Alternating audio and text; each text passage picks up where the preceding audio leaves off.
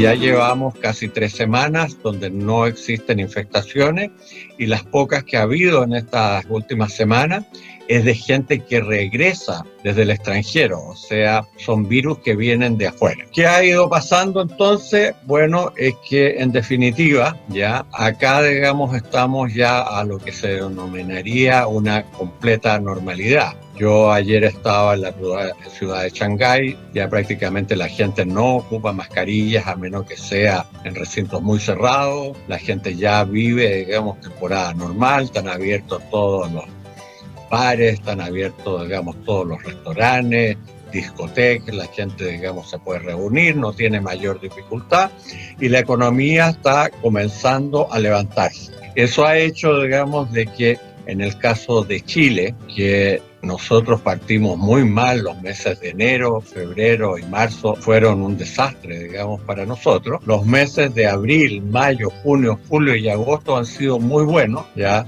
en enero, digamos, las exportaciones chilenas a China cayeron 5%, febrero 5,6%, marzo 5,9%, pero en abril remontaron un 23,2%, en mayo en un 9,4%, en junio en un 50,7%, julio 25,3 y agosto 21,5. Eso ha hecho de que, oye, China es nuestro primer socio comercial y normalmente del orden de un 28 o 30% de nuestras exportaciones vienen a China. Bueno, ahora si tomamos las exportaciones hasta el mes de agosto, que es donde tenemos todas las estadísticas, ya pasaron a ser un 37% de nuestras exportaciones. Estados Unidos, por todos los problemas que tiene, con el coronavirus y la pandemia, que era nuestro segundo socio comercial y que normalmente estaba acaparando del orden del 24 o 27% de nuestro. Y eso demuestra, digamos, la influencia que está teniendo China con respecto a nuestro comercio internacional y que nosotros, digamos, tenemos que sacar eh, ventajas y también lecciones.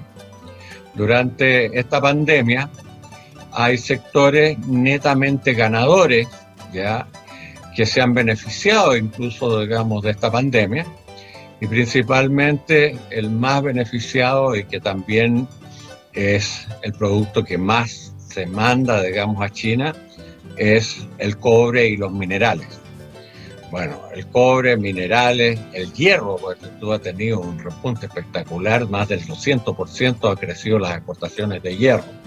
Las exportaciones, digamos, de cobre han crecido casi un 28% y todo el cobre que ya no está comprando Estados Unidos por falta de actividad, o Brasil y Latinoamérica, incluso Europa, digamos, por el problema de la pandemia, está viniendo a China y en vez de bajar el precio del cobre, está en estos momentos al alza. Ese es un sector, digamos, que ha sido muy beneficiado con el tema de la pandemia. Otro, digamos, que no tiene mucho que ver con la pandemia, pero que sí está relacionado de manera indirecta, es la carne de cerdo. La proteína, digamos, principal de alimentación en China es carne de cerdo. Eh, por supuesto, también está la carne de res, está la carne de vacuno, está la carne de, de ave, digamos, de cordero, pero lo principal para los chinos es la carne de cerdo.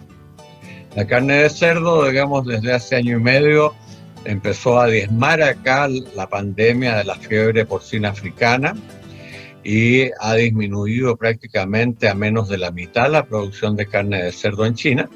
Y por lo tanto, digamos, los proveedores, entre ellos los chilenos, ya han tenido un muy buen año. La carne de cerdo este año ha crecido a China en un 200%. El año pasado ya exportó el orden de poquito menos de 300 millones de dólares.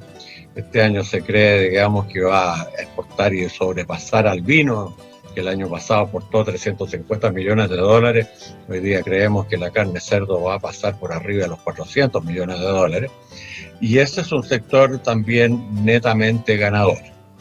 El otro sector también netamente ganador es todo lo que tiene que ver con inversión extranjera China ha estado invirtiendo en América Latina y también, digamos, en Chile. Y la inversión extranjera en Chile hoy día está con récords importantes, fundamentalmente por la inversión china. De hecho, digamos, la última compra de Transelect ya por la empresa State Grid fue de 2.300 millones de dólares, que es una inversión extremadamente importante. Entonces, ese también es otro sector, digamos, que se ha visto beneficiado con esta pandemia. Por supuesto que ha habido, digamos, sectores que han sido perjudicados. Uno de los más, más emblemáticos es el caso del vino, ya que lleva hasta el momento una caída de un 38,8% en las exportaciones de vino hacia China. Y fundamentalmente, ¿por qué? Porque normalmente, digamos, para el año nuevo chino es cuando se vende la mayor cantidad de botellas de vino. ¿Por qué? Porque la gente lleva de regalo a sus ciudades natales, porque sale a comer con su familia y hay un gran consumo, digamos, durante el año nuevo chino y durante el primer trimestre que fue opacado, digamos, por esta pandemia. No se vendieron esos vinos, se quedaron en stock y eso ha repercutido fuertemente al sector vitivinícola. Otro sector que también fue muy complicado, digamos, es la celulosa, ya, y las maderas, que han caído del orden de un 20%. Ahora, en estos últimos días, se ha ido empezando a recuperar un poco, pero también hasta el momento, digamos, un sector netamente perdedor, que nosotros, digamos, mandamos mucha celulosa y madera acá China. La fruta también yo la considero un sector perdedor porque las exportaciones en este año han, decrecido un 5,6% y que tiene que ver fundamentalmente por algunos contenedores que se perdieron durante la pandemia,